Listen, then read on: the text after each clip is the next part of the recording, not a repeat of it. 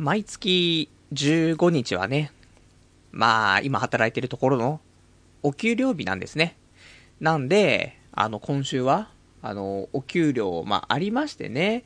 で、あの、ここ、まあ、15、16、17ってさ、土日月で。で、ちょっと連休、ね、3連休ということだからさ、まあ、そういう時はね、15日お休みの日なので、その前倒しでね、14日に、えー、お給料いただけるっていうね、そんなまあ画期的なね、システムをね、取っているんですけども、まあそんなんで、まあ僕も、まあ腐っても31歳、そろそろ32歳になっちゃいますけど、一応年収的にはね、まあ300万ですよ。ね。まあ噂の300万世代ですよ。なので、まあ、毎月、まあ、それをね、12分割でもしてもらえれば、どのぐらいね、お給料入ってくるかってのはわかると思うんですけど、ね。で、まあ、お給料、まあ、今月いくらかな ?22 万ぐらいかな？ね、入ってきまして、まあ、税金とか引かれてますからね、22万振り込まれていて、よかったよかった。で、朝一番でね、えー、まあ、銀行に行き、で、ちょっと、なんていうのかな？あの、リソナ銀行こと、りっちゃんからね、えちょっとお金をね、お借りしていた部分があるから、それ返して、ね、何やってんだって話なんだけどさ、まあいいんですね。なんでこんなにお金がないのかっていうのは、まあいつも聞いていただいてるね、リスナーの方だったらわかると思うんですけども。まあでも、そんなに、ね、金遣い荒いわけじゃないですよ。毎週のようにスロットで負けたね、なんだかんだってありますけど。まあでも普通に、まあ、厳しいわけですよね。毎日。で、まあ、そんなね、危機の状態も、まあ、無事ね、お給料もらって、で、よかったよかったと。で、りっちゃんもありがとうっつってさ、まあ、ちょろっと返してさ、それで、ね、財布の中はもう全然お金なかったから、250円しかね、財布の中にはお金入ってなかったからさ、で、少しさ、あのー、ちょっと引き出して、で、財布の中もね、ちょっとね、厚みを増してね、まあ、そんなんで、よかったよかったと、ホクホク顔ですよ。お給料日。ね、いつもどうでもいいんだけどね。そんなにお金にね、執着ないんで。そんないつも給料日とかあんま気にしないんだけどさ、今回はほんとカツカツでね、ありがたいと思ってさ、そんな日ですよ。金曜日。で、えー、まあ、その日ね、まあ、そのまま銀行行ってから仕事行って、で、仕事中にさ、まあ、仕事やって、まあ、疲れたな、つって。で、途中でね、まあ、休憩時間があるわけですよ。で、休憩時間に、えー、まあ、ご飯食べてね。で、ちょっとふとね、疲れたなと思って。で、まあ、2チャンネルのまとめを見んのも、ね、ちょっと飽きたなと思って、ちょっと、ね、目をつぶろうと。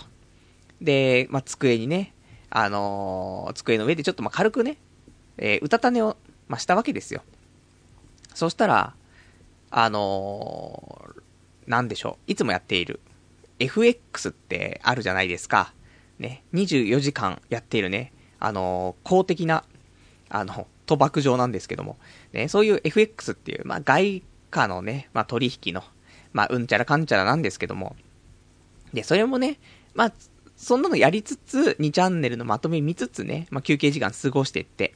で、ちょっと、ね、軽くね、あの、次の後半の仕事もね、頑張るためにね、ちょっと仮眠でもないけどさ、うたた寝して、で、起きて、で、FX、パッとね、見たら、おかしいなと思って。俺、ユーロ円っていうね、まあその通貨がいろいろあるんだけど、ユーロ円、10枚、まあ10枚って10万通貨ね、分持ってたんだけど、なくなってんなと思って。まあそれまで、あの、FX ね、あの、まあ決済しなければ、あのー、その辺の利益だったりとかマイナスとかって確定しないんだけど、まあ、こっくりこっくりする前に、マイナス8万とか、ね。まあ、そんなもんだったんですよ。まあ、マイナス10万前後。でも、こっから、まあ、どんどん戻していって、プラスになっていくんだろうなーって思って、で、安心して寝て。で、5分ぐらいかな。こっくりこっくりってして。起きたら、ね、なんもなくなってんの。あれ？と思って。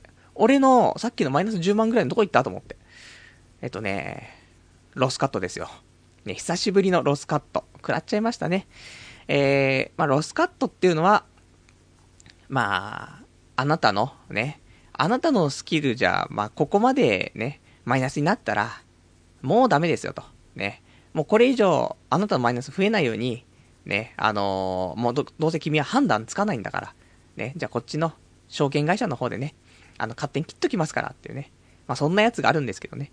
この上限越したら、ね、自動的に、ね、マイナス確定っていうね、あるんですけど、まあそんなんでそれロスカットって言いましてね、えー、マイナス22万のロスカット。まあお給料ね、入りましたから、朝一番で、ね、22万入って、で、その日の夕方に、ロスカット22万ですよ。もう全然痛手ないじゃないですか。ね。プラスマイナスゼロっていうことでね。えー、もう死にたい。ね。本当に死にたいっていうね。ところで、でも今月、まあ、今月っていうか先月とか、まあ、ちょこちょこ、調子よくね、FX 買って、今年だけで多分30万ぐらいはプラスだったので、このロスカット22万食らっても、まあ、今年はまだプラスなんだよね。ということで、まあ、コツコツね、またやっていこうかなと。まあ、そんな風にね、思って、ね、あのー、また FX、ね、やっていきたいと思うんですけどね。懲りない、お前、ね、本当にお前懲りないなって話なんだけど。でも、こうやって学んでいくんだよね。最初の頃から比べたらさ、ねえ、いいと思うんですよ。もうちょこちょこ、一歩進んで二歩下がって、ね。まあそれだとずっとマイナスになってっちゃうんですけど、まあそんなことないですよ。二歩進んで一歩下がるぐらいの、そんな感じで頑張ってきてますから、まあ次は平気なんじゃないかなっていうね、ところで、そんなね、まあちょっと希望をね、持ちつつね、まあ、ほぼ、ほぼちょっと絶望してるんですけどね。まあそんな感じでね、ちょっと絶望感漂いながら、今日もね、えー、やっていきたいと思います。童貞ネット、アットネトラジー。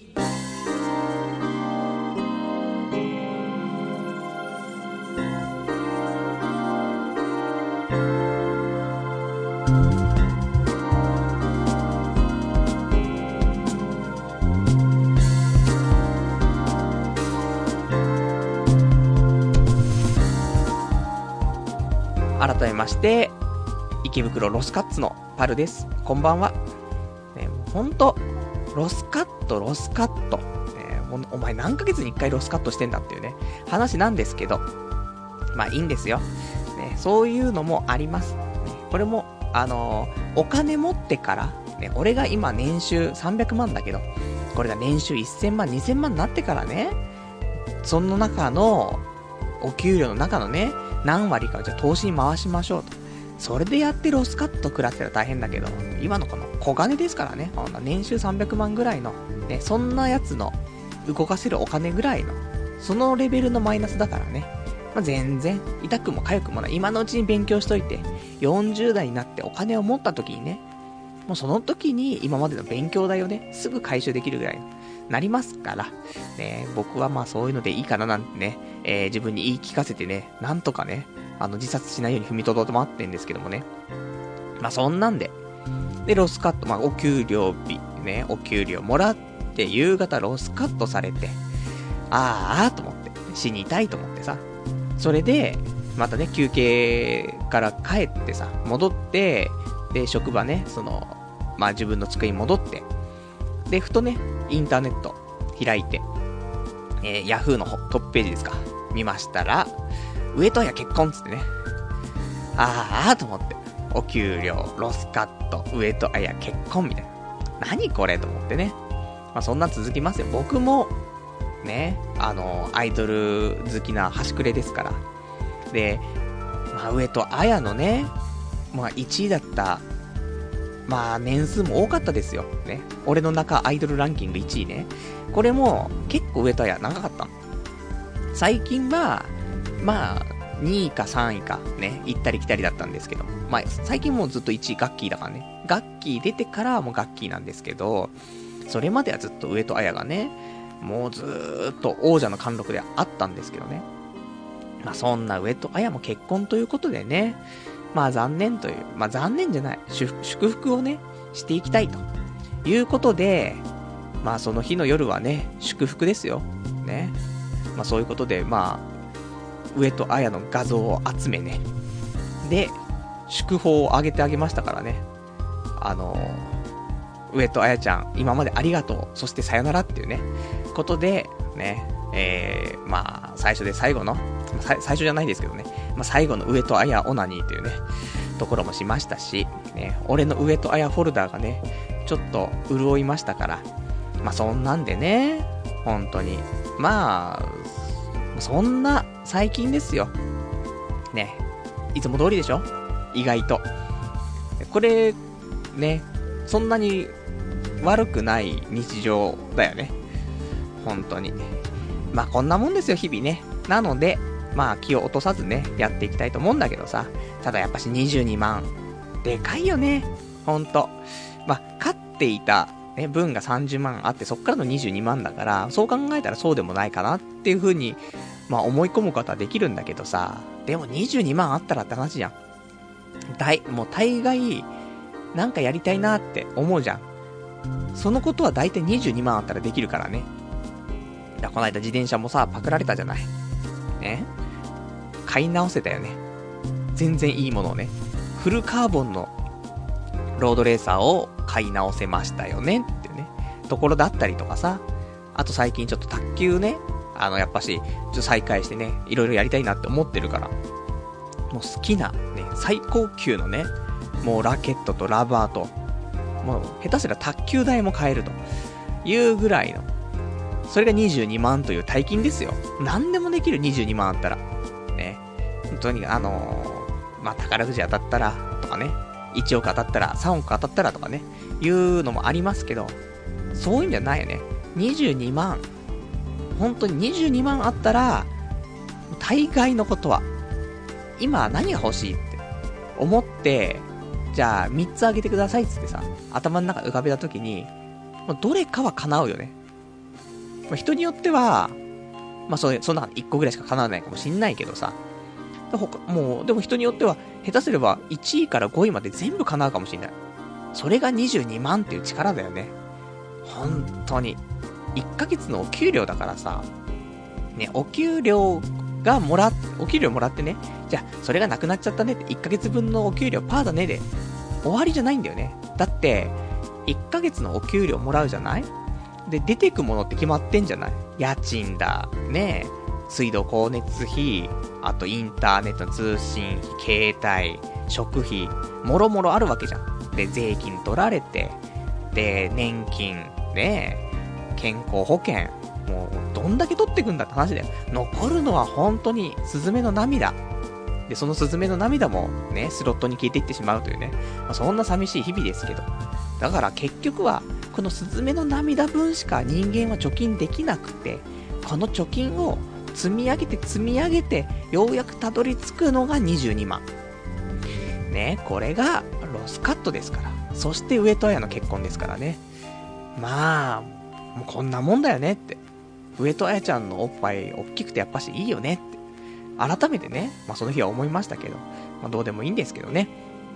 まあそんなんでね、あの、まあまあ、ちょっとでもね、今週、まあ来週？えー、また月曜日からね、FX、まあ、市場は始まるわけなんですけど、ちょっとね、来週はやめようということになりましてね、再来週から FX は再開しようかなと思ってるんだけど、これがね、なんでかっていうね、話なんだけど、あの、職場の人がさ、まあちょっといろいろ言っててね、たまたま、その、まあ、ロスカットされる1週間前とかかな、に、俺のところ来て、あの、ここの、この、金曜日から月曜日ぐらいまでの間で、あの、FX やんない方がいいよって言ってきたの。何言ってんだ、この素人がと。ね、思ったんだけど、あー、そう？つって、おまあ、覚えとくわ、みたいなこと言ってたんだけど、すっかり忘れてて。それで金曜日ロスカットだからね。で、なんであれ、ね、あの、そんな話したの？っこと聞いたんだけどさ。したら、まあ、これは、もうオカルトじゃんって言われたらもうそれでおしまいなんだけど。なんかね、あのー、その日は、月がね、ね、ムーンですよ。ムーンが、新月、なんだって。で、新月の時って、あんまり良くないことが起きるっていうのが、やっぱしなんか昔からあるみたいで、それで、この日ちょうど新月のね、時だから、ここ、あんまやんない方がいいよって言ってたの。ね。そ、そういう理由で言ってたらしくて。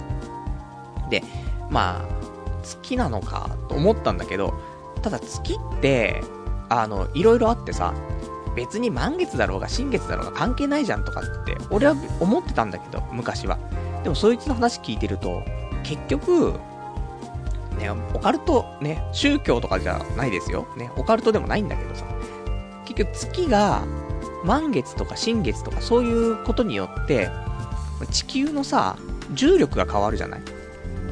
で、重力が変わって、その海とかもさ、潮のさ、ね、道潮みたいななんかさ、あるでしょ？引き潮みたいなよくわかんないけどさ、そういうのも全部影響するわけだよね。だからもう、月のそういう重力の関係で、地球が影響を受けると。で、それによって、その人間の体もやっぱ影響を受けるわけだよね。結局、健康なね、そういうまあ、なんだろう、まあ人、人間の体の中にあるね、そういう体内時計とかあると思うんだけどさ、そういうのもちゃんとね、正常に動いていて体も健康体でさ、そんな女性がいるとすんじゃん。女性の生理って、月、月に関係してるんですよ。知ってましたかっていうね。まあ、これどこまで本当かどうかは、俺もあんま知らないんだけど、まあ、そういうことらしい。で、に、その、月の、その、まあ、新月から満月のその、まあ、周期みたいなのが、まあ、に、えー、20何日？に、14日の28日かな ?28 日とかなんだよね。だから、その周期で、そういう新月満月とかの周期があって、で、女性の生理も28日とかわかんない。何日かちょっとわかんないけど、2週間で3週間、4週間、4週間周期とかなのかな？わかんないけど、14日？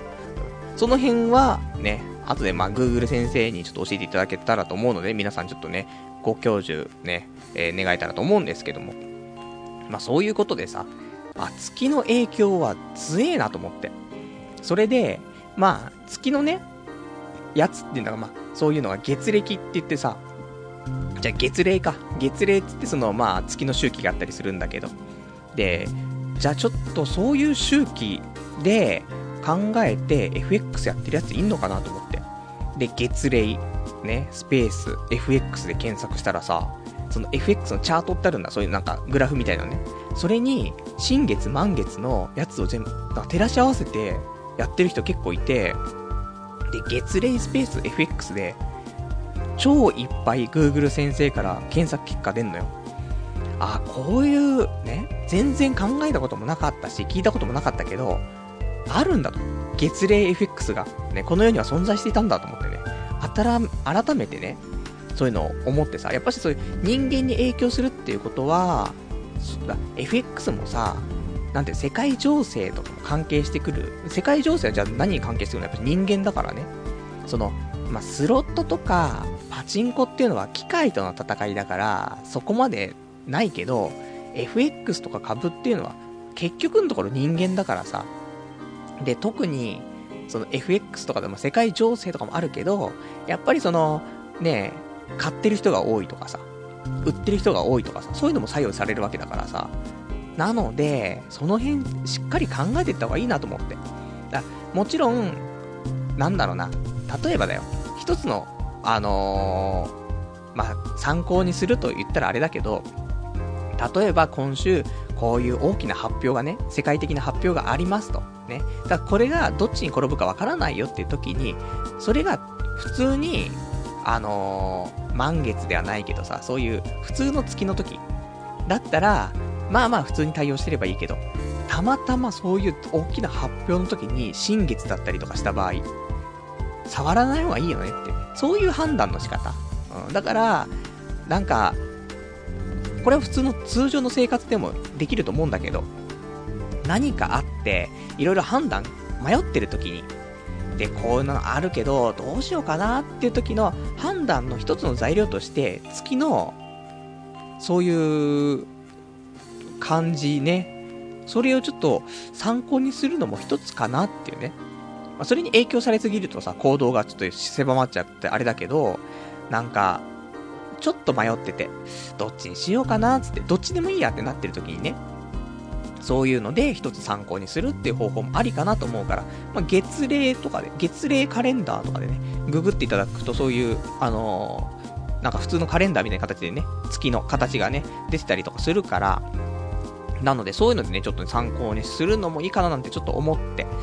なのでね、ちょっと今後。で、来週、だ、この、この間ロスカットされた金曜日から、もう新月なんだよね。新月っていうかもうほとんど月がないような状態でさ。そっから、まあ、ずっと続いて、で、来、来週いっぱいね。まあ、そんな感じだから、で、その次の週から、ね、月がどんどん満ちてくる感じだから、まあ、じゃあ、再来週からね、また復活させて、で、やっていこうかなという風なね、月齢 FX ね、どんどんオカルトになっていくけどね、いいんだよ。ね、こうやって少しずつ武器を増やしていって、それでコツコツコツコツ稼いで、またロスカットっていうね。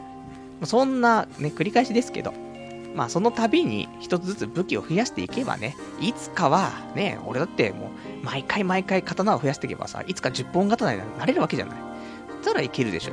最初はね、まあ一刀流ですよ。二刀流になって三刀流ですからね、口に加えちゃいますからね。まあそんなんでね、まあ、ちょっとやっていきたいというところの FX ね。まあどうしようもねえなって話なんだけどさ。ね。まあそんなんで、えー、上戸彩ちゃんね、おめでとうっていうね、そんなね、感じでね、えー、じゃあまあ今日もね、まあ、1時間やっていきたいと思いますからね、えー、お聞きいただけたらと思います。えー、童貞ネット。え、この番組は、ベルさんの提供でお送りいたします。というわけで、えー、まあ、スポンサー様がね、今週はついていただいてますからね、まあ、スポンサー様にはこびていきたい。ということでね、えー、今日はね、そのベルさんからね、えー、まあ、こちらの方に、ちょっとまあ、スポンサー様ではないけどね、ついていただきましたので、ね、ちょっとそちらの方の、ま、宣伝などもありますからね、ちょっとしていきたいと思うんですけども、えっとですね、まあ、このラジオね、あのー、まあ、昔はプチカンパっていうね、まあ、ちょっと制作費にね、回しますから、ちょっとウェブマネーなんていただけませんかみたいなね。そんなことをやっていたんですけど、まあ、プチカンパっていう制度はね、この世から抹消されましてね。で、えー、まあ、今どんな風にね、そういうカンパをね、制作費をね、皆さんからいただけるのかっていう、ね、話なんだけど、今ね、あのー、アマゾンのギフト券でね、えっ、ー、と、お受け取りをさせていただいてますからね、あの、ホームページの童貞ネットというね、ホームページがあるんですけども、こちらのトップページの右側のね、ちょっと下の方に、えー、これが童貞ネットへの募金っていうのがあるんでね、こちらに Amazon のリンクがあります。で、ここから、えー、Amazon ギフト券をね、送れるようになってますので、で、これもいただいたら番組制作費にね、当てさせていただきますので、まあ、ゆとりのある方、まあ、あと、パル頑張ってくれよと、ね、いうのがあれば、ぜひね、あの、Amazon ギフト券。で、これ、E メールタイプでね、送っていただければ、もう、俺の E メールにね、直接送っていただければ、それ受け取れますから。で、メールアドレスはいつものラジオのね、あの、お便り宛てのね、ところなんですけども、一応言っときましょうか。ね、ラジオアットマーク、童貞 .net、radio アットマーク、えー、doutei.net ね。こちらまで、ね、Amazon ギフト券ね、これちょっとね、あの、募集しておりますからね、まあ、いただけたらと思うんですけども、まあ、そんなんでね、えー、今週スポンサー様、ベル様ということでね。で、えー、一応ね、いく、あのー、宣伝の方ね、いただいてますが、ちょっとこれ読んでいきたいと思うんですけども、えー、そういえば、出産育児に追われて、えー、自作 iPhone アプリ、カロリー並べの宣伝をやっていなかったと。え、日頃からラジオでラジオで食っていきたいと言っているので、宣伝料を払って、えー、宣伝してもらおう。詳細は掲示板に書きましたということでね、掲示板の方、えー、見させていただきますと、こちらね、書いていただいてますね。えーと、iPhone、あ、すいません。えー、こちらの方が、なんでしょうか。え、このね、カロリー並べというね、あの、まあ、iPhone アプリの方を、まあ、開発されてね、いらっしゃるということで、まあ、こちらのね、宣伝が一応掲示板の方に URL もね、ちょっと載せてありますので、こちらの方から無料版、有料版がね、えー、ダウンロードできる、あダウンロードというか、まあ見れるようになってるんですけども、一応このね、えー、カロリー並べというね、このアプリは何なのかっていうことなんですけども、まあ、ランダムに表示されるね、あの、5枚の料理のカードがあって、で、これをカロリー順に並び、並び替えるね、そういうゲームなんだよね。まあ、そんなんで、まあ、有料版と無料版で何が違うのっていうと、その料理のカードのね、数がちょっと違うということでね、あの、無料版では50枚のね、カードで、有料版になると150枚のね、カードにね、増えますということで、一気にね、3倍にね、カードが増えるということでね。で、これで、まあ、あ、なんだろうね、そういう、まあ、結局正しい知識がなくちゃ、ね、そういうダイエットもうまくできませんから、そういうの一瞬で見極めるね、そういう力を養うというね、ところができますからね。まあ、そんなんでこのカロリー並べね、俺もあの iPhone アプリとしてね、あの、まあ、無料版で申し訳ないけどもね、お前はお金をもらっといてね、ダウンロードは無料版かよって話かもしんないですけど、まあ、その分宣伝をね、させていただけたらというところで、まあ、そんなんでね、あの、こちらの方を、あの、ダウンロードできるようになってますからね、あの、もしよかったら、普通に、まあ、検索とかでもね、出ると思うんで iPhone アプリの方から、カロリー並べと、ね、検索していただけると、まあ、それ出てきますからね。それで、まあ、やっていただくと。ね、あの、正しい、まあ、カロリーのね、ものが分かったりしますからね。まあ、それを元にね、あなんか今日これ食べたいな、あれ食べたいなと、ね、候補がいくつかあった時に、でもダイエットしてるしなって時に、ね、あ、そういえば、ね、これとこれとこれだと、うん、これが一番ね、カロリー少なかったなっつってね、そういうので選べたりもしますから、ね、もしね、ちょっと気になるなと、ダイエット中なんだよなとかいう人いたらね、こちら最適な、ね、カロリー並べ、ね、ぜひやってみてはいかがかなというところでございますね。あの、本当に、スポンサー様ありがとうございますね。もうすり寄っていきますからね。ほんと、あのこのラジオをやってもさ、ね、何もね、金銭的なものがさ、あんま生まれないものじゃないですか、大体ね。でも、個人的にはもう働きたくもないしさ、ね、ラジオで週に1回こうやって喋ってさ、食っていければどんなに幸せだろうってことですから。なのでね、あの、まあ、ちょっとこうやってスポンサー様になってね、なんか宣伝したいとかね、あれば、ぜひ、あの、この Amazon ギフトカードね、お待ちしてますからね。まあ、Amazon ギフトカードもらって何に使うんだよって話になるかもしんないけど。まあでも基本的には番組制作費だからね。で、番組制作費って何、ね、何に使うんだよって話になるかもしんないけど、まあ、新しいオナホを買ったりとかしてレビューしたりとかさ、まあいろいろできるわけですからね。まあそんなんで、まあぜひね、そんなのいただけたらね、嬉しいかななんて思っております。で、今週、ね、まあ、今週のお話をね、ちょっとね、まあ少しずつしていきたいなと思ってるんですけども、え、今週はね、さすがに、あのー、もう、1ヶ月と1週間ですか。ね、あのー、宅建の試験がありますよ。10月21日に。なので、もうここからね、先のもう休みの日とか、まあ平日はなかなか勉強できないから、もう休みの日はもう勉強しないと、もう間に合わないということですから、もうほぼね、間に合わないんですけど、全然やってないからね、正直ね。もうひどいもんなんですけど、まあでもやんなくちゃいけないと。1ヶ月あれば、なんとか、ね、奇跡が起きればだ。俺ね、思うんだけど、まあ本当はね、その、試験の1ヶ月前ぐらいの状態ってどのぐらいまで持ってったらいいのってあると思うんだけど、本当はさ、まあもちろん受かるようにね、していくのがいいんだけど、最低ね、その1ヶ月前の状態で、奇跡が起きれば受かるっていう状態まで持っていくのが一番いいなとは思うの。まあ一番っていうかまあ最低なんだけど。で、それで、ね、奇跡的に受かる状態まで1ヶ月前にやっとけば、そっから1ヶ月あれば、ね、少しずつでも確実性が増していくわけじゃん。ただ今、奇跡が起きても受からないっていう状況だから、これはやばい。まあ、あるよ、奇跡が起きたらそれは受かるよ。マークシートなんだからさ。でも知識をね、総動員して、たまたま自分の知識の中だけで、ね、全部問題が出た場合ね、それだったらギリギリ受かるとかってレベルになってれば俺はいいと思うんだけど、まだね。そこまでも行ってないからさ、さすがに今週はまずいよと。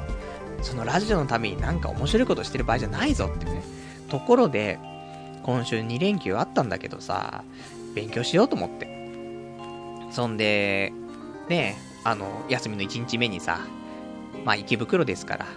で、池袋、まあちょっとね、街に出て、まあどっかね、静かなカフェにでも行って勉強しようと。ね。家にいたら、もう俺の前にニコニコ動画がね、どんどん新しい動画が更新されていっちゃうから。でもうこれもう無限回廊ですからね。ダメですからね。抜け出せないですから。なので、まあ外に出てね、あの、勉強しようと思って。で、街に出ましてね。そしたら、セントセイヤですよ。ね。もうパチスロの寝台、セントセイヤ。ね。これが導入されましたよってね、出てますよ。で、パチスロ入ってさ、え？何を言ってるんだこいつはって思ってるかもしんないけど。まあね、まあいつも何を言ってるんだって話なんだけど、まあパチスロ屋入って。じゃあもうセイントセイやっぱ人気なんだよね。出たばっかの台だし。で、もう全然埋まっちゃってさ、これダメだっつって。それで、ふとね、あの、横の方見たら、あの、赤木とか怪事で有名なね、あの、福本先生の、あの作品のゼロってあるじゃない。少年マガジン、ね、週刊少年マガジンで連載中、ゼロね。で、これのスロットが出てさ、あれ、空いてる、台が空いてるぞと思って。で、これ寝台なんで、多分先週ぐらいに導入されたやつね。で、座ってさ、5000円回して。もう、当たんないですよ。ダメだこりゃと思って。こんなんやってる場合じゃねえぞと思って。時間は減ってくわ、金は減ってくわ。こんなんやってる場合じゃない。勉強しろ、勉強と思って。それで、ただね、まあ、そっからもう出て、もう財布の中もお金もほとんどないんですけど、あー、ね、無駄な時間とね、お金過ごしたなと思って。で、でも腹減ったなと思って。その日まだ飯食ってなかったから。で、ダイエット、ね、最近ずっとしてたけどさ、まあ、ダイエット終わって、まあ、普通の生活に戻しつつあるから、なんか食おうと。で勉強前にちょっとね、腹減ってたんだ勉強もできねえと。で、腹ごしらえだと思って。で、久しぶりに二郎並んでさ、ね、お前ちょっと、勉強しろよってね、休日満喫してんじゃねえぞって話なんだけど、久しぶりに池袋のね、二郎並んで、で、食ってさ、久しぶりの二郎は持たれるわと思ってね。一応、まあ、トッピングの方は、えー、野菜増しニンニクっていうね、ところで、そんなね、あの、いろいろ載せられませんから、俺もね。野菜増しニンニクで、なんとかギリギリ、食い切れたか食い切れないかぐらい。ちょっとそこの方に少し残ってるかもしれないけど、ぐらいは食いましてね。うわこれはやばいわと思って。お腹痛いと思ってね。それで、まあ、二郎は、ね、えー、終わり。そして、まあ、途中でね、あのー、酒屋さん行ってね、えー、前に、あの、リスナーの方からね、え最近そのウイスキーハマってるんだったらね、ジョニーウォーカーね、美味しいぞって言うから、ジョニーウォーカーを買ってさ、で、もう現金ないから、ね、カードで買ってさ、もうゴミクソ野郎だなと思って。で、ジョニーウォーカーを持ってね、じゃあ、ね、ようやくだよ。もうこの時点で何時間経ってんだって話なんだけどさ。で、ね、あの、静かなカフェに行こうと思って。で、お得意のサンマルクにね。前行った時すごい静かでさ、勉強とかもね、できそう。な、本、だ、本とかが読めるようなね、あのー、やっぱし、喫茶店がいいわけですよ。だから中入ってさ、その、ねえ、うるさいところあるでしょ？学生ばっかりだったりとか。で、もう声のでっかいだけの面白くない話をさ、ちょっと聞いてよ、面白い話があるのっていう女がいっぱい喋ってるようなところあるじゃない？そういうところも行きたくないから。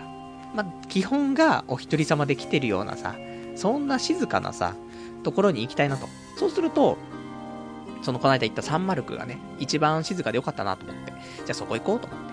で、行って、じゃあようやく勉強できんなと思ってさ、で、コーヒー頼んでさ、で、席に座って、さあ始めようと思って、宅建の本出したらさ、もうちょっと後ろの方でさ、結構喋ってるやつがいんの。まあ男なんだけどさ、なんかうるせえな、すんげえ喋ってんなこいつと思って。全然頭の中にね、その、宅建の本の中身は入ってこないの。で、何話してんだよこいつらと思って。聞いたら、なんかもう、なんていうの？マルチ商法っていうの？そのネットワークビジネスっていうの？それの勧誘してるやつがいるわけよ。まあ、両方とも若いんだけど、まあ一人が大学生。で、こいつはカモね。カモになってるやつ。で、もう一人は20後半ぐらいで、私のグループではってさ、あの、まあ、いろんなグループがあるんですけど、私だ、私たちのグループはもう本当に、あの、どんどんね、成績伸ばしていって、つって。で、そんな話をしてさ、なんだこれと思って。すんげえマルチ商法の話してると思って。出るんだよ。もう有名な、ね、マルチ商法のさ、会社の名前とかさ、出たりとかさ。で、その、引き込もうと、引き込もうというか、ね、してるやつもさ、なんかすごい言ってんの。ね。もう、このビッグマウスすごいわーと思って。まあ、わからなくないんだけどさ、ね、将来ど、あの、将来どういうことがしたいんですかとかね、話になってさ、私はですね、もう海外に学校を作りたいんですってね。もう、まあ、いいんじゃないですかみたいなね。まあ、わかるよ。俺も、その、まあ、自己啓発だったりとかさ、そういうビジネス、ビジネスみたいなさ、ね、いろいろやってみたいとかって思ってた時もあるから、まあわかりますよ。ね。もう、みんながハッピーになればいいと。ね、お金なんて、どうせね、稼いで稼いでね。で、使い切れなくなっちゃうわけなんだからさ。仲間とな、ね、仲間と、もう盛り上げてやっていって、で、みんながお金持って、そんで、もうみんな幸せ。で、自分ももう使い切れないぐらいお金ある。そしたらもう今度海外に学校を建てて、で、勉強もね、あの、なかなかできない環境のね、子たちにちゃんと、ね、勉強を教え、なんか学べるところを作ってあげたいと。ね。そして、あとは、ね、なんかそういうまだ若い人たち、ね。でも、ちょっとその向上心がある人たちを引っ張り上げてあげたいとか、いろいろあるんでしょ？ね、うっざいみたいな。ね。たかだか20後半ぐらいのお前、何なの？みたいな。まずお前の給料明細見せろよって。実際どうなってんだよって。ちゃんと稼いでから言えよってね。いう話なんだけど、ね。志は高いですね、みたいなね。うん、話。ね、夢は大きいですね、つってね。で、まあ、いいんじゃないですか？みたいなね、話なんで、ずっとそいつがそういう話してんの。もうさ、勉強できないよと思って。そんなんで、結局コーヒー飲んでね、2ちゃんのまとめ見て、あ、これダメだっつって。で、もう帰るっていうね、そんな休日。結局勉強してないんだけどさ、ダメだなと思って。これ1日目で。で、さすがに、2日目。ね、もう連休で2日間勉強しないとかもうギャグだからさ。だからもう勉強も本当にさすがにしないとやばいと思って。で、まあ財布の中を見るわけですよね。そうすると、もう本当に250円しか入ってないんだよ。どうすんのこれと思って。もうサンマルクに行ってギリギリみたいな。まあ、1杯コーヒー200円とかだから、まあ、ギリギリ50円余るけど、みたいな。いやいやと思って、これ、まずいでしょと思ってさ。で、どうしようかなと。給料日前だからね、それね。その先週の話だからさ。給料日前だし、さあどうしましょうと思って。お金かからなくて勉強できるところどこかなと思って。で、図書館があるじゃんと思ってさ。で、図書館調べてさ。まあ、近くに豊島区結構図書館あんのよ。何個もさ。で、まあ、サンシャインのよ、裏ぐらいにね、一個図書館が中央図書館みたいなところあって、じゃあここ行こうと思って。ね、お金かかんないしと思って。で、図書館だったら静かだし、まあ、勉強とかもできるんじゃないかなと思って。で、まあ、図書館行ってさ、で、結構、でかいんだよね。まあ、中央図書館とかって名前だけあってさ、相当でかくて。なんだこりゃと思ってさ。で、行って、まあ、中入ってさ、で、久しぶりに図書館行ったんだけどさ、図書館って暑い、暑いっていうかその、ね、気温が暑いんじゃなくて、な激熱って、感じでさ、やっぱり、あのー、基本は、なんか小説とかさ、なんかそういう、ものばっかりかなっていう風にね、思っちゃったりするんだけど、行ってみるとさ、本当にコンビニとかに置いてあるような雑誌とかさ、超いっぱい置いてあるしさ、で、新聞もね、最新のやつがさ、もうスポーツ紙から全部あるわけじゃない。こりゃ、通うわなと思って。まあ、人もすんごいいっぱいいてさ、なんつうもおっさんおばさん、ね。まあ、年金暮らしなのかね、生活保護なのかね、わかんないけど。まあ、そんな感じのするおっさんおばさんがいっぱいいてさ、いやだってお金かかんない時間潰しとしても最高だよね、図書館と思って。それってさ、で、ね、雑誌も全部あるしさ。で、雑誌とかもさ、買うとさ、いや、買ってゆっくり見たいのもあんだけど。ただ、買うとさ、捨てんのがめんどくさいじゃん。で、別にさ、あの、保存しとくわけでもないしさ、もう捨てるわけだからね。そう考えたら図書館でよくねと思って。だから1ヶ月に1回図書館行って、ねなんか読みたい雑誌、バーって見てさ、そんな生活もね、なかなか図書館生活いいんじゃないかなって思ってさ、で、まあ、図書館、まあ、中ね、ブラブラして、あ、こんなんだったなーと思って。そんで、まあ、いろんななんか、まあ、机とかも置いてあって、で、そこで勉強とかもできるんだけどさ、ちょっと仕組みがよくわかんないんだよね。空いてたら座っていいのか、なんかそのカウンターとかに申請して、それで座んなくちゃいけないとかよくわかんないから、なんかその辺がね、ちょっとね、いろいろ使いにくいなとは思うんだけど。で、まあいいやと思って。で、ちょっと、ね、うろうろしてみようと思って、図書館の中さ。そしたらさ、豊島区ってさ、あの、これ、手塚治虫とかさ、あと藤子不二雄とか赤塚不二夫とかさ、いっぱいいるけどさ、そういうあの漫画家が集まってたさ、時和荘ってあるんだけど、あったんだけどさ、そこが、その椎名町っていう、その池袋の隣ぐらいのね、ところに、時和荘ってあってさ、で、そこで豊島区なのね。だから、その、時和荘コーナーみたいなのがね、その図書館にはあってさ、で、そこにそういう時和荘でね、あのー、有名になっていった漫画家の漫画が置いてあるの。だから藤子不二雄も赤塚不二雄も、ね手塚治虫も、石森章太郎も、なんかもういっぱい置いたの。漫画が。これ、これすごいなと思って。で、見てたら、あのー、漫画道っていうさ、まあ、俺、まあ、好きな漫画、まあ、俺が好きな漫画っていうか、まあ、昔よくね、伊集院光さんがよく漫画道の話しててね、まあ、それで興味を持ってね、読んで、で、今、一応、家には全巻あるんですけども、で、その漫画道の続編みたいなね、もうちょっと、えー、年を取って、ね、大人になってからのね、あの、まザ、漫画があって、愛、知り、染めし頃にみたいな、そんな名前のね、えっ、ー、と、漫画があってさ。で、これ、俺、1、2、3巻持ってんだけど、そっから先、まだ買ってなくて。で、新品で買うと1冊1200円すんのよ。高いじゃない？だから、まあ、中古で探してたんだけど、なかなか出てこなくて。そしたらさ、そこのさ、中央図書館にさ、全巻置いたんだよね。で、まあ、全巻かわかんないけど、1巻から9巻とかまで置いてあって、読もうか思ってさ、で、ね、椅子も1個、空いてたから、で、そこにね、座って、で、えー、まあ、俺読んでないね、えー、4巻から読んでいきまして、9巻まで読んでさ、もう何時間 ?2、3時間読んでたけど、ね、完全にお前漫画喫茶じゃねえかよって話なんだけどさ、いやいや、そんなことないよ。漫画喫茶はお金取られますから。ね。図書館はお金取られませんからね。で、1冊1200円の本を、ね、まあ、4巻から9巻と考えてね、えー、もう6巻分ですよ。1冊1200円で、7200円。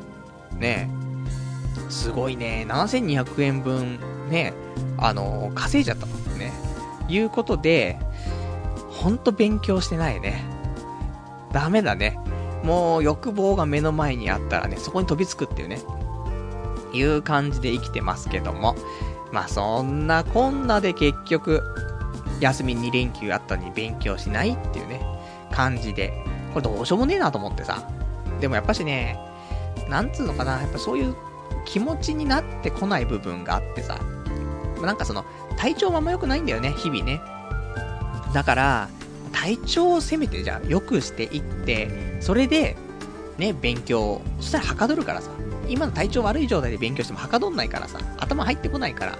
ね。あの、もしね、もしそうやって体調が良ければ、後ろでね、そういうマルチ商法のね、あのネットワークビジネスの勧誘しててもさ、もう気にならないぐらい集中してさ、勉強できるかもしんないけど、やっぱ疲れててさ、ね、なんか体調悪いから、もうそういうのも気になって勉強できないってのあるからさ。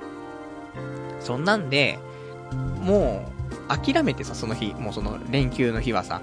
で、その夜さ、もう今日から、もう、ね、健康になろうと、まず体調を良くしようと思って、早寝することにしてさ。ほんと思うんだよね。あの、ほ、ほんと体調悪いの。毎日、ほ、なんつうかな。まあ、これ肝臓が悪いからかなってずっと思ってたんだけど、まあそのもうドロドロな感じ、血がドロドロしてもう重いの。もうなんか砂みたいになってるのね。もう血管の中が砂でもうシャリシャリしてる感じ。わ、わかる人はわかると思うんだけどさ、なんか、どこをなんか関節曲がしても、曲げてもシャリシャリなるようなさ、そのなんか、もう体がもうボロボロなわけよ。だから、これどうにかしたいっていうことでね、で思って、で、まあダイエットもしたけど、あんま体調良くなんないと。で、あとは何かなって言うと、やっぱりもう睡眠なんだよね、と思って。でも、まあでも毎日、起きんのは遅いからさ、11時半とかに起きればギリギリ仕事間に合うからさ、だから寝るのっていつも5時ぐらい、5時、6時なのね。で、そっから、でも5時に寝たってさ、6時間半寝れるわけでしょだからまあ大体まあ5時から6時ぐらいの間に寝てて、まあ大体平均6時間ぐらい寝てて。でも、ね、別に睡眠時間としては6時間寝てればまあ普通じゃない？そんな短いわけでもないしさ。で、ちょっとね、休みの日は少し多めに寝ればいいぐらいじゃないっていうレベルなんだけど、違ったよね。早寝。ね、睡眠の時間じゃないよね。就寝時間。これが大事なんだよなと思ってさ。いうことにちょっと気づきましてね。えー、もう今週すごいよ、本当に。まあ、どんな、どんだけすごいのって言うとそんなにすごくないんだけど、2時半に寝たりとか。これ早いんだよ。ね。2時半に寝たりとかっつって、あー、遅いっすねって話なんだけどさ、俺ん中で、超早いのね。で、だっていつも5時、6時になんだから、それが2時半になったら早いでしょね、3時間半早いんだからさ、それ早いんだけど、で、2時半、3時、3時半、4時、このぐらいには全部寝てる。基本的に今週ね、4時前に全部寝てるんだよ。それって、すごくて。本当にここ何年かそんなに毎日のようにそんな時間に早く寝たことなくて。で、そしたらやっぱ体調良くなってくよね。特に2時半とかに寝た日は、超体調いいよね。で、これなんだと思って、本当に。だから、もし今ね、あの、まあ、ラジオ聞いてるね、あの、リスナーの皆さんで、体調悪いと。で、別に栄養もとってるし、まあ、睡眠時間もそんな短いわけでもないし、で、ダイエットもしてね、まあ、体も、まあ別に、まあ、スポーツとかもしてね、そんなに太ってるわけでもないし、でも毎日体がだるいと。もう疲れて疲れてしょうがないと。ね、言う人いて、たまたまね、寝る時間がいつも遅いと。いう人いたら、早く寝てみたら、治るよ。ね。もう、今更かよって話なんだけど。ね、もう本当にもうずっと言われてた親、親父にさ、早く寝ろって。ね。実家の頃。でも、でも無理だしと思って。もう俺もう、早く寝るとかそういうのできねえしと思ってさ。で、思って、まあ、若い頃からずっと夜更かししてきましたよ。まあ、中学生からかな。普通に。だって小学生の頃は言っても早く寝てたから。で、中学生になってから、まあ、基本的にラジオとかさ、深夜ラジオ、ね。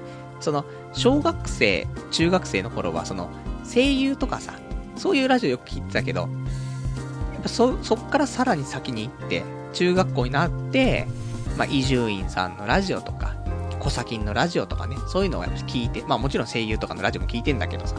で、そうすると、まあ今で言うジャンクとかね、その TBS のジャンクとかって枠がやっぱ1時から3時の枠だからさ。だから、基本的には1時から2時まで聞いて、まあこれ、あの、テープに撮ってるんだけどさ、録音はしながら、1時から2時まで聞いて、で、2時からテープを裏返して、録音しながら寝るっていうね。これ、もう30代前後しかわかんない話なのかなもう昔、今はもうみんな MD とかでしょ ?MD とか逆に今更 MD もいねえけど。まあ昔はカセットテープなわけですよ。俺が中学校の頃だから15年前とか。ね。そんなもん、もうちょっと前か。ね。もう時代経ってんだ、すごいな。で、その頃はテープだからさ。で、あの、120分テープってあってさ。で、120分テープ、表が60分で裏が60分なのね。で、自動的にオートリバース機能があって、それで、録音とかもね、時間が来たら裏返るっていうのあるんだけど、なんか俺、確かね、そのオートリバース機能がぶっ壊れちゃってて、で、自分で裏返さなくちゃいけなかったのね。だから、1時から2時までは、ね、録音しながら聞いて、で、2時になって、テープが切れた瞬間にガチャガチャっつってすぐね、あの、裏返して録音して、よし、寝れるっつってね。で、録音したテープをね、1週間ね、毎日寝るときに聞いているっていう。そんな感じのね、やつだから、中学生の頃から、まあ、基本的に2時ぐらい寝てたのね。だから、そっからずっと、あのー、2時前に寝ることは基本的にない感じで、ここまで生きてきてさ。で、中学校の頃で2時。で、高校の頃は、でも、高校の頃も、まあ、3時とかだよね。その、結局、あのー、2時に寝ないで、ただラジオ終わる3時まで起きてるってだけなんだけどさ。まあ、学校もあるしね、普通にね。次の日学校あるから、まあ、3時まで起きてるかなって感じ。で、ずっと来てて。で、社会人になって、まあ、一人暮らしとかもして。まあ、もちろんね、正社員の頃は、まあ、朝がね、そろ、そこそこ早いからさ。だからまあそれなりに寝てたけど、でも言っても、家帰ってくるのが、仕事終わって終電なくなってってタクシーで帰ってきてとかよくあったから、そうすると2時とか3時に帰ってきて、寝て、ね、4時とかに寝てみたいなのを繰り返したら、まあ、基本的に寝るのは3時から4時の間ぐらいに寝てたかな？ね。それで、まあ、8時半ぐらいは寝てね。5時間睡眠ぐらいか毎日ね。で、もう休日超寝るみたいなね。もう休日動けなくてさ、もう寝まくるんだけどさ、別にね、あの、寝だめができるできないの話はまた置いといてね。まあ、疲れをね、まあ、ちょっとどう、どうにかしてね、なくそうと思うと、やっぱし寝るしかなくて。で、休日は寝てたんだけどさ。まあ、そんなんで、もうずっとここまで。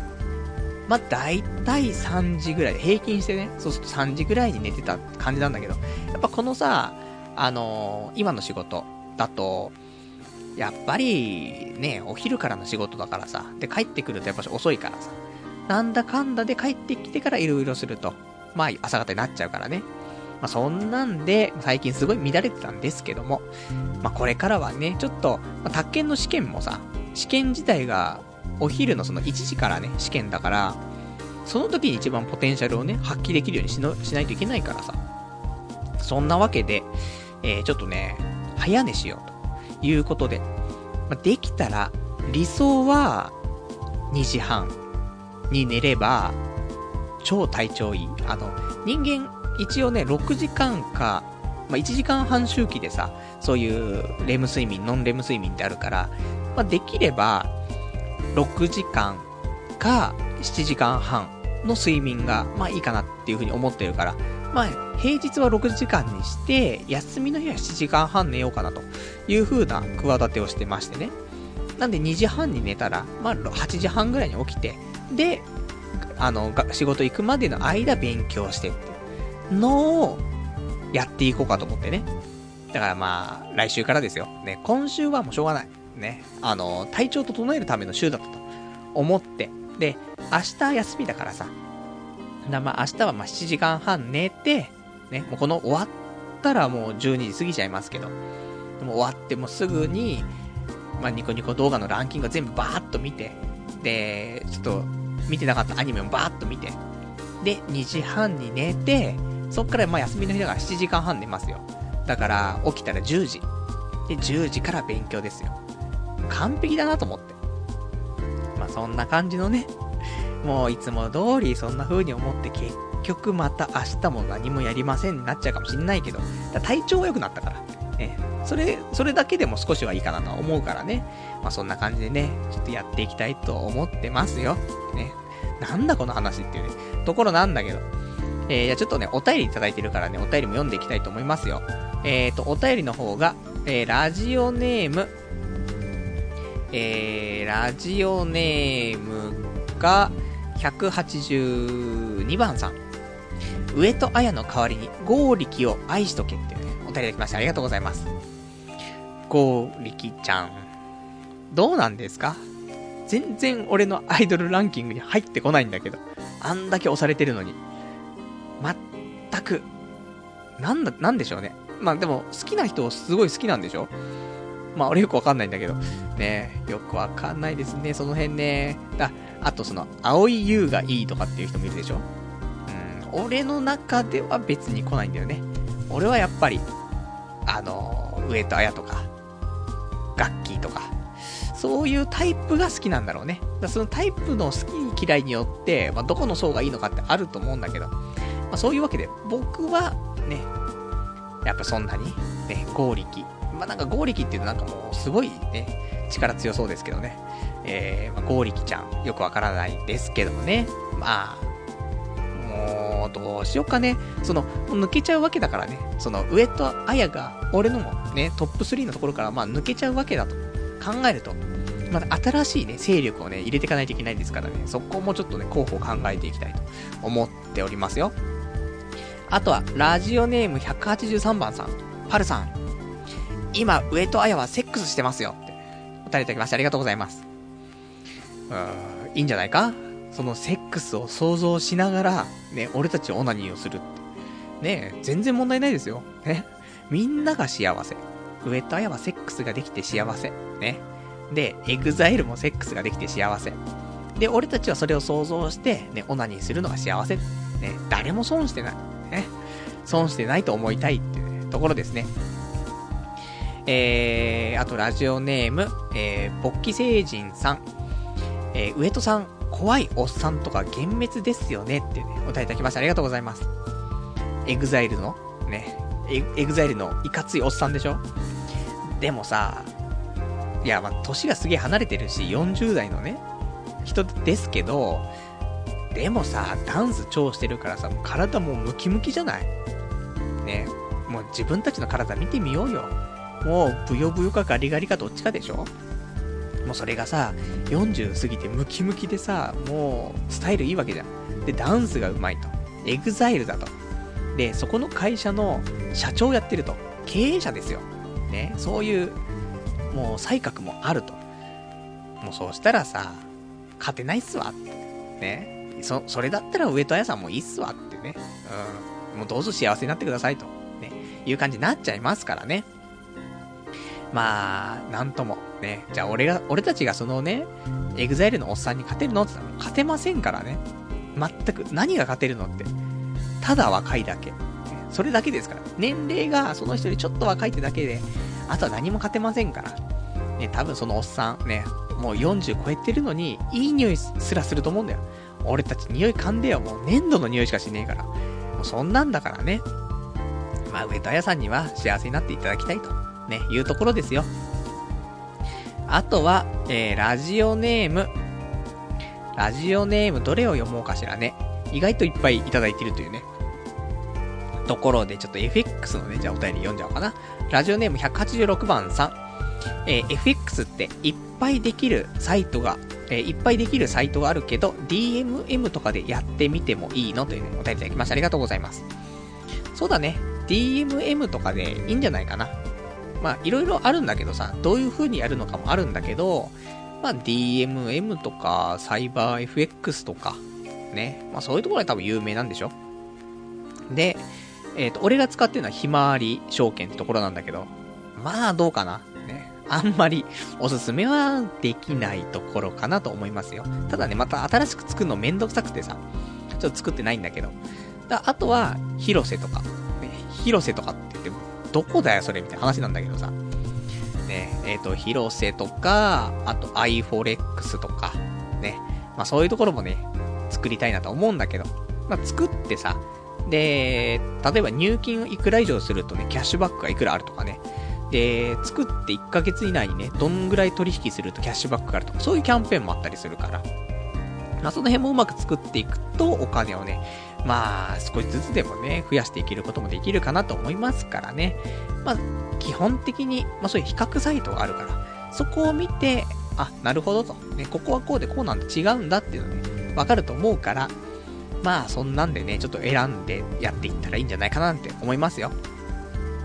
えーと、あとは、お便り、えー、いただいてます。ラジオネーム、八王子さん。えー、久しぶりに生で聞いてます。上戸彩の結婚は残念ですね。僕が中学生の頃は上戸彩と松浦彩のどっちが好きかで意見が分かれたものです。あれから10年経ちましたが、エグザイルのおっさんと結婚するなんてやっぱショックだよってね、答えいただきましてありがとうございます。まあね、まあ、もう上戸彩と松浦亜弥だったら、まあ俺は上戸彩だったんですけども、俺の友達は松浦亜弥だったね。やっぱそうなんだよね。ここのね、まあ勢力図はあったんですけども、で、そうだな、その、エグザイルのおっさんと結婚。まあ、前に、あの、V6 の森田剛くんとね、まあ、噂というか、ね、上戸彩ちゃんありましたけど、俺は、あれはあれですごいいいと思ったんだよね。あの、長く付き合ってたでしょ。その噂があって、なんだかんですごい何年だろうね。結構長い間多分付き合ったと思うんだよね。あれが真実であれば。だから、そういうのも俺は上戸彩はいいと思うんだよね。例えばだよ、今の10代のアイドルがさ、なんか付き合ってるとかそういう噂が流れたとしてもだよ。でも10代の頃から例えば20代後半とかまでずっと同じ人とね、あのー、なんだ、付き合ってるとかだったら、俺は、すごくそれはいいと思うのよ。やっぱ長く付き合ってるわけだから。嫌だよ、そんなビッチは嫌なんだよ、その、特会引っかいでさ、なんか私恋愛とかなんかあんまり長く続かなくて、みたいな。3ヶ月でね、3ヶ月に1回男が変わってるとかさ。お前何人のチンポ加えてきたんだよ話になるけど、言っても、同じ人だったら、もう、唯一無二のね、一本のチンポですからね。だから、そう考えるとね、いくらそいつとセックスをね、していても、1日3回セックスをしていたとしてもね、でも、入れてるチンポはね、同じチンポしか入れてないわけですから。そう考えると、人間のモラル的にね、俺は許せるんだよね。だから、まあ、で、結局噂で流れたんで、結局その、森田剛と、で、エグザイルでしょ？であとまあパラパラいたかもしんないけど、本当に数える程度で結構長く付き合うタイプの子なのかなと、上戸彩は。なので、まあ、俺は上戸彩ちゃん、そういうところもね、応援していきたいなというところでね。で、あとおっぱいも大きいし、可愛いしね。まあ、この後も俺のね、上戸彩ホルダーがちょっと火を吹きそうですけども。ね、まあ、そんな感じですよ。あとは、えー、上戸彩の話はこんなもんかな。あとね、えーと、宅建の話がちょっと来ていますかね。えー、お便りいただいてます。ラジオネーム。えー、ラジオネーム191番さん。22万ロスカット。ちなみにパルさんの貯金額はいくらですか？という、ね、お便りいただきましてありがとうございます。俺の貯金額は、えー、ロスカットをされたので、残りが40万です。31歳。ね、男。ね、派遣社員。貯金40万。もうゴミくずじゃねえかよと思って。まあいいんだけどさ、ね。まあロスカットされる前だってね、62万でしょまあ大差はないんですけど。ね。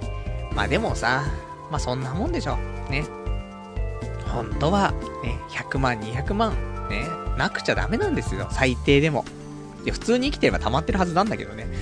まあ、何、なんかいろいろあってね。まあ、前のね、そのやってた会社の借金とかも返してさ、まあ、ようやくでも、この9月で、その借金もなくなるからね。もう毎月4万返してたからね、その借金ね。それじゃあさ、ねえ、まあ、手取り20から22万ぐらいのね、毎月のお給料からさ、普通の生活費出して、さらにそっから、ね、4万円払っていって、もうそんな生活辛いからね。でも今月終わればね、10月からは、その、もう前の会社の借金ないですから。なのでね、まあ4万浮くので、そうしたらもう、4万毎月スロットできますからね。ゴミくずじゃねえかって話なんだけど。ね、まあまあいいんじゃないかなと思いますよ。あとは、えーと、すいません。こっちは宅建の話ね。えーと、ラジオネーム羊がいる水族館さん。宅建、今年はまあ受かったらラッキーって感じの模試感覚で受けて、来年合格を見据えて勉強した方がいいんじゃないかなってね、お答えいただきました。ありがとうございます。そうだね。まあ、言っても2年計画だよね。こ、今年こうやってベースができるけど、ただ、そのベースっていうのも、このペースで勉強してできる土台ではなくて、やっぱり、あと最後1ヶ月間、しっかりやって、その上でできた土台が、やっぱり必要だと思うからね。なんでこ、今回もちょっとなんとか、まあ、よか、もしラッキーで受かればね、っていうぐらいで、で、そこまでは知識上げといて、それで来年、ね、本格的にやっていくというところで、まあ最悪ね、ただ、変な話、最低でも来年受かんないとやべえって話だからね。まあそんな感じでちょっとやっていきたいとはね、やっぱ思います。まあ頑張んないとね、本当にね。いやなんだろうね、これね、どうしていったらいいんだろうねって話なんだけどさ。あとはラジオネーム195番さん。パルさん、これだけ言って、宅建の試験の日に寝坊しそうだ。ちゃんと起きてくださいね。というね、お答えいただきましてありがとうございます。まあ、でも近いから、言っても。あの、歩いてうちから20分ぐらいのところなんでね。あのまあ問題ないかなと思うんだけど。最悪ね、あのタクシーで行けばね、時間短縮で10分で行けるでしょ？起きて、まあ、タクシー拾っちゃえば5分で行けるか。だったりするから、だただね、やっぱし起きてすぐにね、試験、しかも2時間の試験だからね。で、問題量もさ、まあ、ぼちぼちあんのよ、その、問題が長いんだよね。長い問題のやつがさ、50問かな？ありますから。で、その中から、まあ、7割。7割ぐらい取っとけば、だいたい受かるから、35点ぐらい取っとけばいけるんですけど、まあ、朝起き、朝起き一発でね、できませんから、そんなのね、体力持ちませんから。なので、まあ、ちゃんと今からね、生活習慣変えてやっていきたい。ね、そういうところですよ。で、あとね、ラジオネームいただいてます。えー、193番さん。えー、パルさんこんばんは。パルさんは朝の5時、6時まで起きて何をしてるんですか？私も休みの前の日は4時ぐらいまで起きていることがありますが、外が明るくなって街が動き出す音を聞くと、えー、無意味にへこみますというね、お答えいただきましてありがとうございます。そうだね。そのへこむのが毎日だねっていうね、ところなんだけど。でも、まあ、ニコニコ動画見てさ、で、アニメ見てさ、で、ちょっとネットサーフィンしてればさ、もう、朝じゃん。ねえ。だから、で、あとちょっと、アマゾン見て欲しいもんなんかないかなとかさ、ヤフーオークション見てさ、あーなんかシャドウムーンのフィギュア安くなんねえかなみたいな。そんなん見てると、朝になってますからね。だから、で、あと、うだうだしてますからね。あの、宅建の勉強しなくちゃ。でもなーみたいな。行ったり来たりしてね。結局開かないけど、時間はもう2、3時間経ってるって。そんなんあって、まあ、いつも朝になってますからね。まあ、そんなんで、まあ、ちょっとずつ、ちょっとずつね、頑張ってね、切り替えていきたいというところですよ。あとはラジオネーム194番さん。えっ、ー、と、羊狩り水族館さんですね。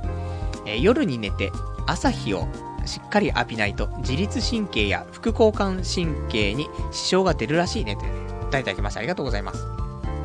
そうなんだよ。もともと俺も自律神経めっちゃくちゃだからさ、だからもう、あの、ジンマシンとかね、出るしさ、もうそれも多分自律神経なのよ、結局。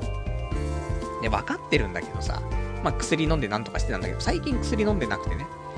だから、まあそこもね、あの、ちょっと自律神経ちゃんとね、正常な状態持っていって、ね、なんかもう毎日、普通に生活してんのに、なんかもう頭が動いてないっていうかさ、そこに生きてる感じがしないっていうかさ、そんな状態が多いからさ、ちゃんとしたいというふうに思ってね。だからもう、これもいい機会だからさ、ね、いろいろと、ね、ちゃんとまっとうなね、えー、生活していきたいというところですね。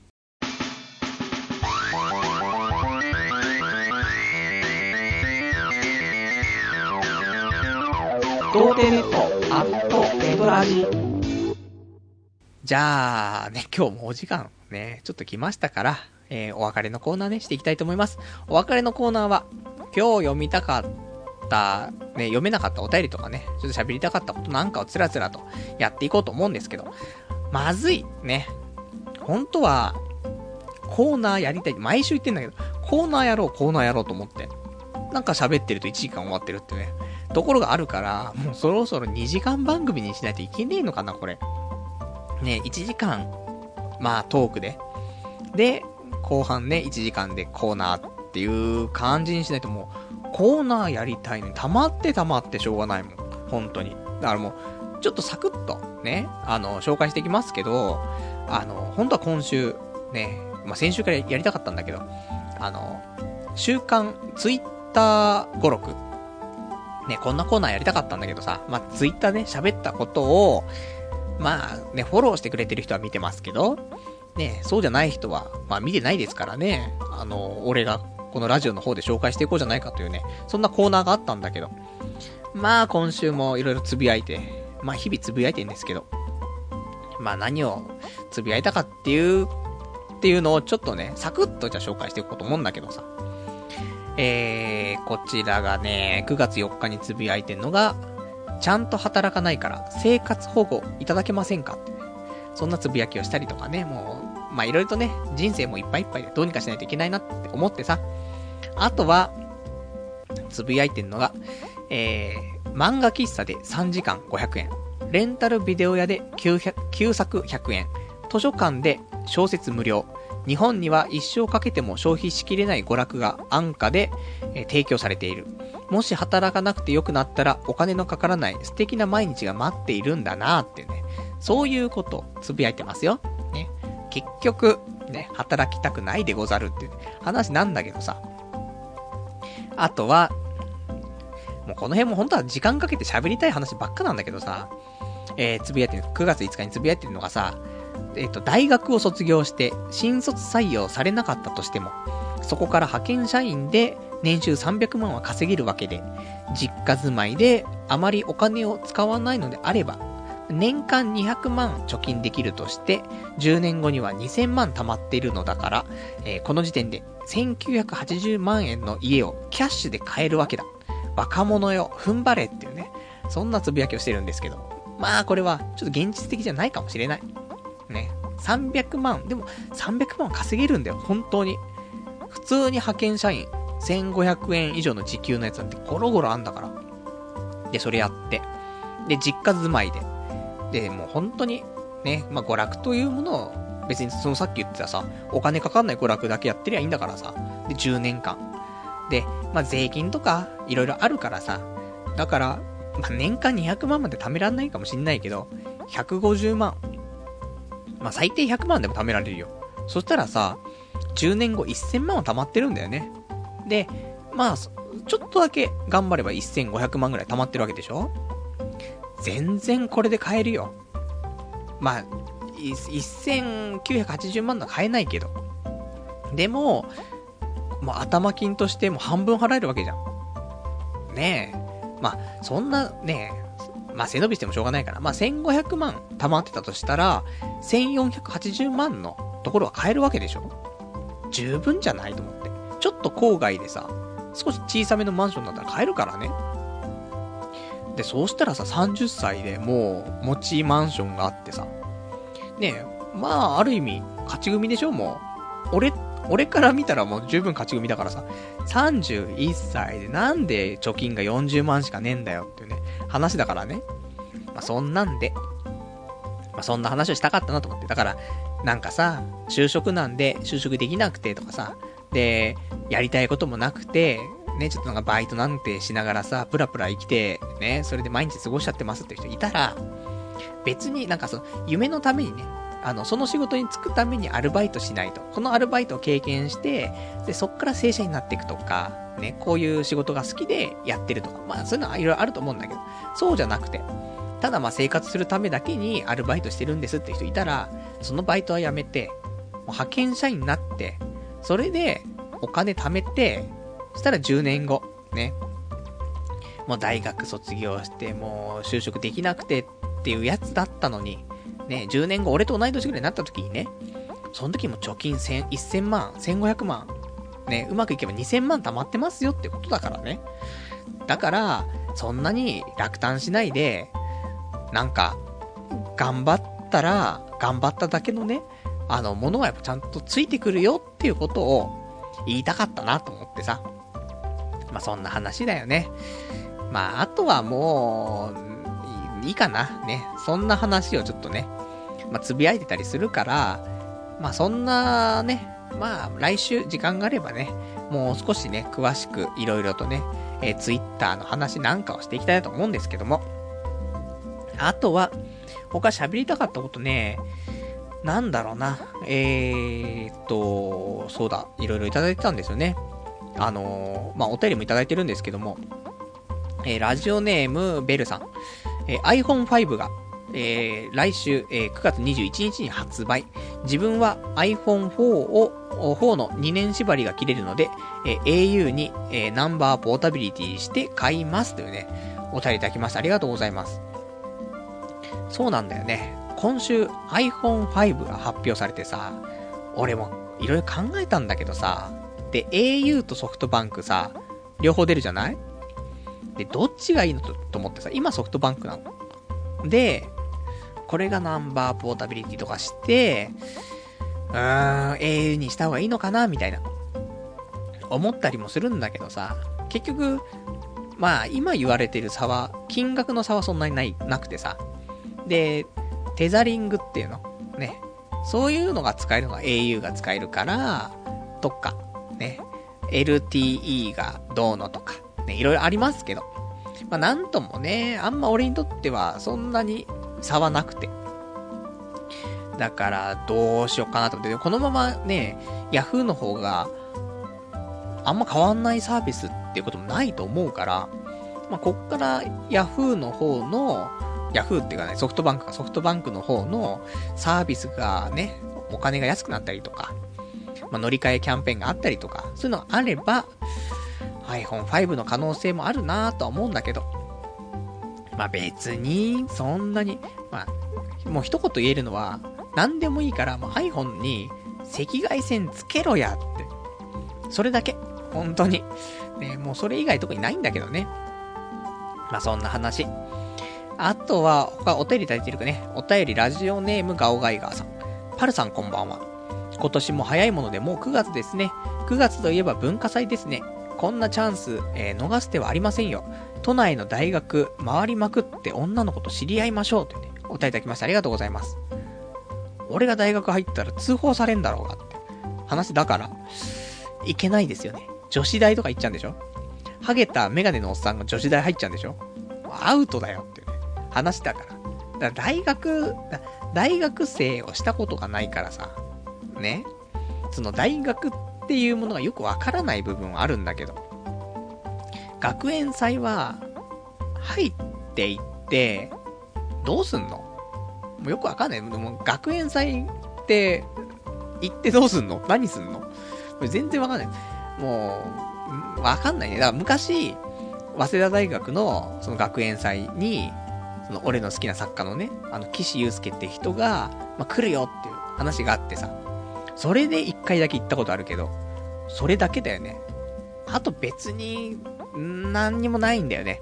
なので、までもよくあるじゃない？その、声優の人たちがさ、来て、なんか学園祭ライブをするとかさ、あるから、まあ、そういうので行ったりとかするんだったらいいけど、普通にそこで大学の文化祭行って、大学生のこと知り合ったりとか、友達になったりってないでしょ？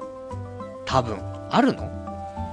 でもそんなんであるんだったら、俺、いや、そういうのは、日常生活生きてても、普通に女の子の友達ができるようなやつだったらね、行けば友達できるだろうけど。いや、無理っすよ。ねだって自分から声かけられるわけじゃないんだから。向こうから声かけてこない限りもう無理でしょ大学生の子が、ハゲたメガネのおっさんに、ねちょっとメールアドレス教えてくださいって言ってきたとしたらだよ。完全に、ねえマルチ商法でしょ？ねそりゃあさ、ね、その女の子からメール受信してさ、あ、本当に送ってくれたんだと思って開開いたらさ、あの、私の夢は海外に学校を作ることですみたいに出てさ、うぎゃーってなるわけでしょ？もうそんなん嫌だからね。なので、まあなかなか現実的じゃないんじゃないかななんてね、ちょっと思ってたりするんですけどね。まあそんなこんなですね。あとは、えーと、いただいているお便りがあるかな？えー、ありました。ラジオネーム、えー、ヒカルさん。えー、有料のゲームなんですが、マインクラフトっていうゲームがめっちゃ面白いです。パルさんもどうですか？ニコニコでマインクラフト、えー、実況動画がたくさんあるのでよかったら見てみてくださいというね、お答えいただきましてありがとうございます。マインクラフトさ、よくわかんないんだよね。あの、ゲームやったことなくてさ。で、ニコニコ動画の実況みたいなものは、昔、1個2個見たことあんの。なんか、エヴァンゲリオンの初号機が作られてたりとかさ。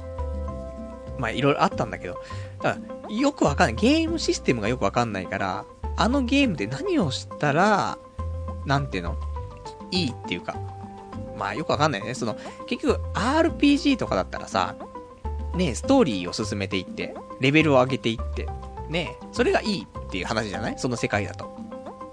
マインクラフトって何をするといいっていうことになるのかがよくわかんなくてさ。だから、まあ、やってみりゃわかると思うんだけどね。なかなかおじさんになってくるとさ、新しいことなかなかできないんだよね。だから、やらないと思うんだけど、ね。でも、すごい人気あるよね。動画とかもさ、投稿されるじゃない？そうすると、すぐに何万再生ってされるからさ、すんげえ人気あるゲームなんだなっっていうのは思うんだけど、まあ、おじさんには、なかなかね、ハードル高いなと思って。だから今、そういうのやりたいと思ってもね、やらないから、まあ、ファイナルファンタジーね、新生、新生 FF なんか14みたいなのあるでしょ？あれがね、PS3 で出たら、PS3 買って、ね、それでやろうかなって。ぐらいしか企みないですからね。もうゲームほんと最近しないからね。たまにはしたいなと思って、あの、アイドルマスターとかね、まあ昔の買ってやろうかななんて思ってたりするんだけど。まあそのぐらいのね、感じかなってことでね。まあなんか、パルさんでもできそうなね、わかりやすい簡単なゲームなんかがあればね、ぜひぜひ、ちょっとあの、教えていただけたらね、まあ、一回調べて、で、うん、やっぱりおじさんには、つって終わっちゃうと思うんだけど、ね教えていただけたら嬉しいなと思います。あと今週喋りたかったことはね、えー、そんなもんかな。ああ、そう。あと、最近ちょこちょこフィギュアを買っててさ。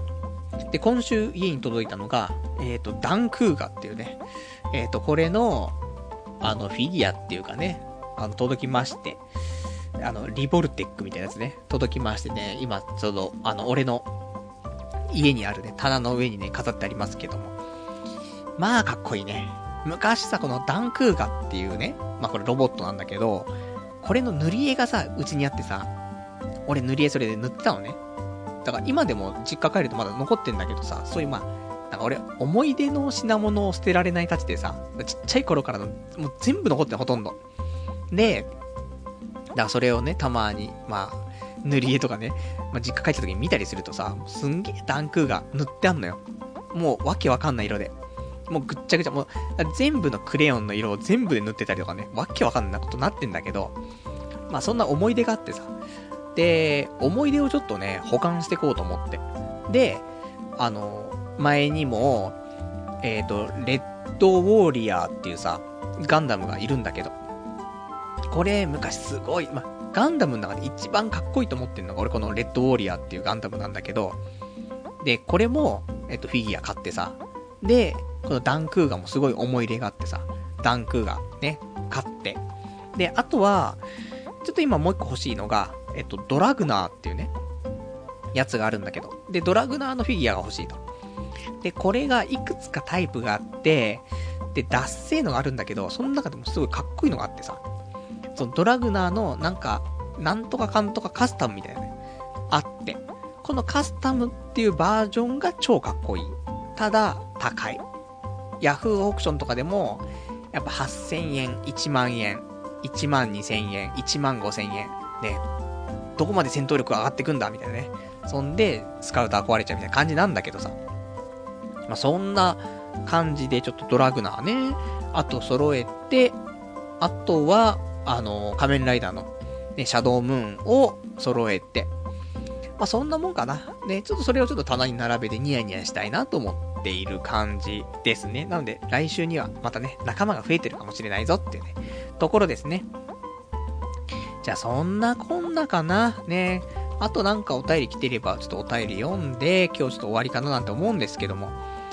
まあ、こんなもんですね。まあ、ちょっといくつか読めなかったお便りもあると思うんですけども。まあ、その辺はご愛嬌ってことでね。えー、そんなんでね、今日もね、えー、まあ、お時間来ましたからね、今日この辺でということで。で、えっと、来週は、来週は9月の23日の日曜日。ね、また23時ぐらいからね、やっていきたいと思います。もう9月も終わっちゃいますよ。来週だから23日ってことは、もう宅建の試験まで1ヶ月切ってますから、ラジオやってる場合じゃねえぞと。ね。いうこともありますから。なので、まあ、明日の休みもね、もう、勉強しかしませんし、今週また2回休みありますけど、もう別に、ラジオのためにね、なんか面白いことないかななんて、そんなんで街を繰り出したりなんてしませんよ。もう勉強しかしない。ね。まあ、勉強するためにちょっとね、カフェに行くために街に出たら、まあ、明日から寝台のリングにかけろ。ね。明日から入荷しますからね。ここに惑わされないようにね。あとまだ、セイントセイヤ打ってないからね、これに惑わされないようにね、したいと思うんだけどさ。まあ、そんなもんかな。あと、あ、そうそう、あの、前に先週にさ、天、あの何？あ、あれか。えっ、ー、と、ソフトオンデマンドのさ、あの、求人募集があったでしょ。あれ一応試しにね、あの、送ってみようかと思って。最初になんか書類選考でさ、その後面接だから、まあ書類選考で普通落とされるから、パッとね、送るだけ送っておいて、なんかあったら縁があるかもしんないからね。まあそしたらちょっと面接でも行ったらさ、その模様をちょっとラジオで喋ったら面白いでしょ？ということで、ね。で、もしそっからトントン拍子で就職決まったら、それはそれでまた面白いでしょ？っていうことで、まあちょっとね、ソフトオンデマンド、一応応募だけしようかなと思って。で、そのオナニー事業部ってことでさ、まあオナホとかをね、多分開発とか企画とかすると思うんだけど、いろいろね、オナホとか、まあいろんなグッズがあると思うんだけどさ。で、ちょっとね、オリジナルオナホ作ろうかなと思って。ね、今までちょっと温めたネネタがあってさ。で、それをちょっと具現化してみようかなと思って、明日ちょっとね、まあ、勉強しなくちゃいけないんだけど、ちょっと東急ハンズ行って ね、素材を買ってこうかなと思ってさ、ね、だから勉強しろよって、ね、思うんだけど、ね、オナホの勉強してる場合じゃねえぞって話なんだけどさ、まあ、どうなることやらっていうことでね、ちょっと、あの、柔らかいね、シリコンのチューブなんかが、ね、売ってないかな、みたいなね。ちょっと思ってるんですけどね。何をするんだお前はって話なんだけど。まあ、そんな感じのね、えー、まあ、9月もね、もう中盤来ましたから。まあ皆さんもね、もうあと本当に3ヶ月半とかで今年終わっちゃうからね、今年何もしてないなっていう人いたら、まあそろそろね、動き出さないとね、もう今年終わっちゃいますからね。まあそんなんでね、まあみんな頑張っていきましょうよっていうね、ことですね。じゃあそんな感じで、まあ来週こそはね、いろいろと、あの、やりたいコーナーもありますから、ね、ずっと、もう本当に、1ヶ月2ヶ月やりたかったコーナーとかもあるんだけどさ、なかなかできないから、来週は喋ることないからコーナーね、やりますから。って先週も言ってましたけど、できませんでしたけどね。まあそんな感じでね、やっていきたいと思いますからね、また来週も聞いていただけたら嬉しいかなと思います。それではね、今日もね、なんか最近1時間半ぐらいになっちゃうの多いね。まあそんな感じでね、えー、まあ今日も1時間半という長丁場ね、ご視聴いただきましてありがとうございました。それでは、また来週お会いいたしましょう。さようなら